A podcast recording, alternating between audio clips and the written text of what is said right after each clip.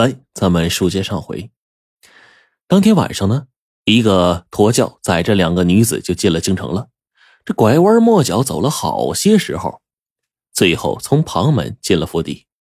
这一夜洞房花烛，成礼之后，第二天，莺儿、燕儿姐妹呢，按照规矩，由丫鬟领着去拜见正房夫人。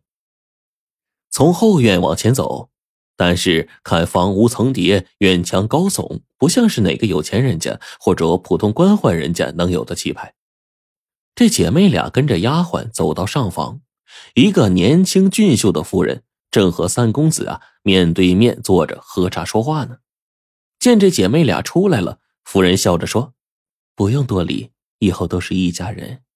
五爷就这个样，想一出是一出，以后啊你们习惯就好了。”婴儿诧异的看着姐姐，燕儿脸上蒙着面纱，轻声的就问说：“五爷，不是三公子吗？”三公子笑着说：“哈，也不算错。老大、老二去世的早，就剩下我们哥仨了。那天出去玩啊，不愿意让别人知道我们身份，就临时这么叫的。其实啊，我排行老五，你们以后呢叫我五爷就行了。实话告诉你，我是皇亲。大清开国一百年以来呀。”嗯，皇亲国戚呀，多的像河里的王八，数都数不过来，没啥尊贵的。说完就哈哈大笑，满屋子的人呢也跟着笑。这过了几天呢，姐妹俩就又发现了，这五爷呀，确实如夫人所说，想一出是一出啊。有一天，他看着姐妹俩唱歌跳舞，忽然说：“哎，这几天在府里你们憋坏了吧？五爷带你们呢出去玩玩。”哎呦，这不姐妹俩可吓一跳，别说皇亲国戚了。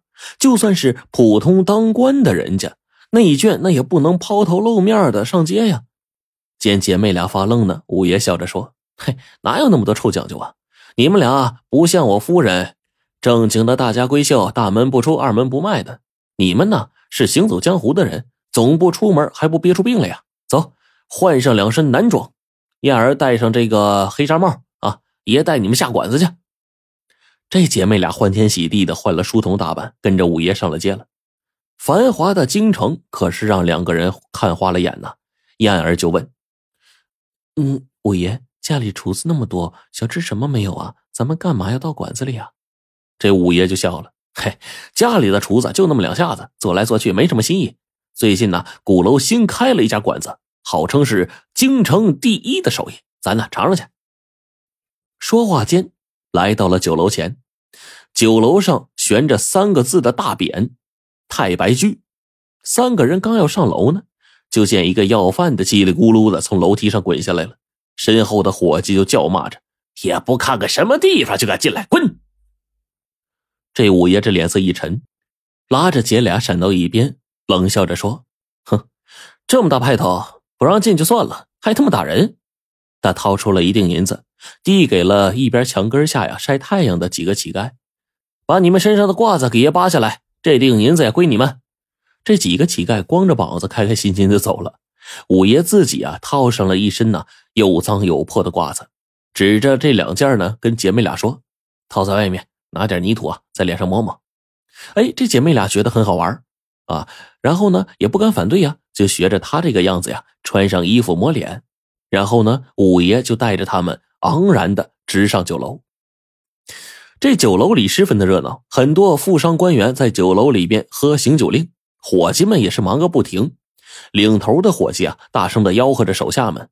这一回头，看见三个乞丐上来了，就不禁大怒：“今儿怎么的了呀？刚打下一个乞丐，又上来三个。这年头欠打的人这么多呀！”大吼了一声：“来人，把这几要饭的给我打出去！”五爷大喝一声：“慢着！”谁说我要饭的呀？我是来下馆子的。这领头伙计一愣，再看这三个人呢，身上的破褂子发出了一股酸臭味直冲鼻子都。他就冷笑：“操，你下馆子？哎，你睁开眼睛看看，这是你能下的馆子吗？少废话，给我轰出去！”见几个人呢要动手，五爷一摆手：“慢着，谁说我不能下呀？你这门口又没写着穿什么衣服才能进来，怎么着我就不能来呀？”这北京城没王法了吗？领头这伙计啊，看其他人还在迟疑，自己挥起一拳打向了五爷。去你妈的王法！话音未落，他妈呀一声，已经被婴儿抓住了手腕，一拧一摔，就倒在地上了，杀猪般的叫道：“这叫花子厉害，给我上啊！”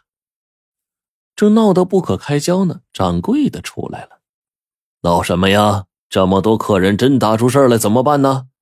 看了看这三个人，冷冷的说：“你们想来和刚才被打走的乞丐是一伙的吧？”你既然知道北京城有王法，就该知道闹事的后果。你知道这酒楼是谁的买卖吗？这五爷嘿嘿一笑，嘿，谁的买卖我不知道，我就知道啊，酒楼馆子呀，打开大门是做生意的，是人就能进来吃，凭什么我们不行啊？掌柜的看了看满屋的客人，都在盯着这边，只好说：“你说的没错，是人就能进来吃，但没钱不行。”有了钱，别说是人，就是狗都可以进来吃。没钱，人不如狗。五爷点了点头，对着燕儿啊耳语了几句，然后迈步走到大堂正中的桌子坐下，喊道：“上菜。”这时候，酒楼的人都不吃了，看着这个奇怪的乞丐，掌柜的让几个伙计把桌子团团围住，冷笑道：“呵呵，好，您。”是要什么席面呢？五爷微微一笑，上八珍。掌柜的倒吸一口凉气啊！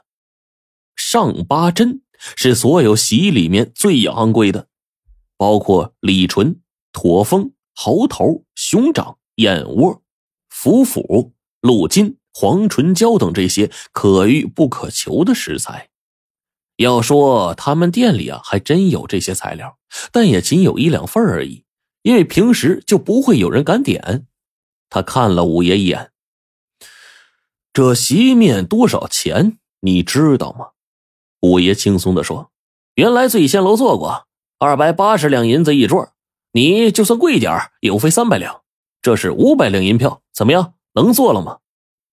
掌柜的知道今儿啊碰上硬茬子了，当着这么多人的面，他也只能是接过银票，让人做菜。这时候人们都不喝酒了，盯着五爷议论纷纷。好一会儿，上八珍的席面就上来了，五爷却一口不动，似乎在等着什么。这掌柜的就纳闷啊。忽然，伙计们就叫喊起来：“这这这这怎么行啊？使不得呀！”这五爷站起来大喝一声：“什么叫使不得？你们自己说过的话都不认了？都给我带上来！”人们正在纳闷呢。只见那婴儿燕儿扮成的两个小乞丐，牵着四条大狼狗就冲上了楼梯了，顿时把几个伙计和客人吓得闪到一边。那几条大狗呢，在五爷面前都趴下了。五爷呀，就哈哈大笑，指着桌子就说：“都给我吃！”这几个狗顿时是人力而起，扒着桌子一通是大舔大嚼啊！掌柜的受不了了，哎，这哪行啊？我这酒楼以后还能做买卖吗？五爷就笑道。哼，是你自己说的呀！有银子，狗也能来吃。各位，你们就这个身份，看见了吗？在他眼里，你们不过是有钱的狗而已。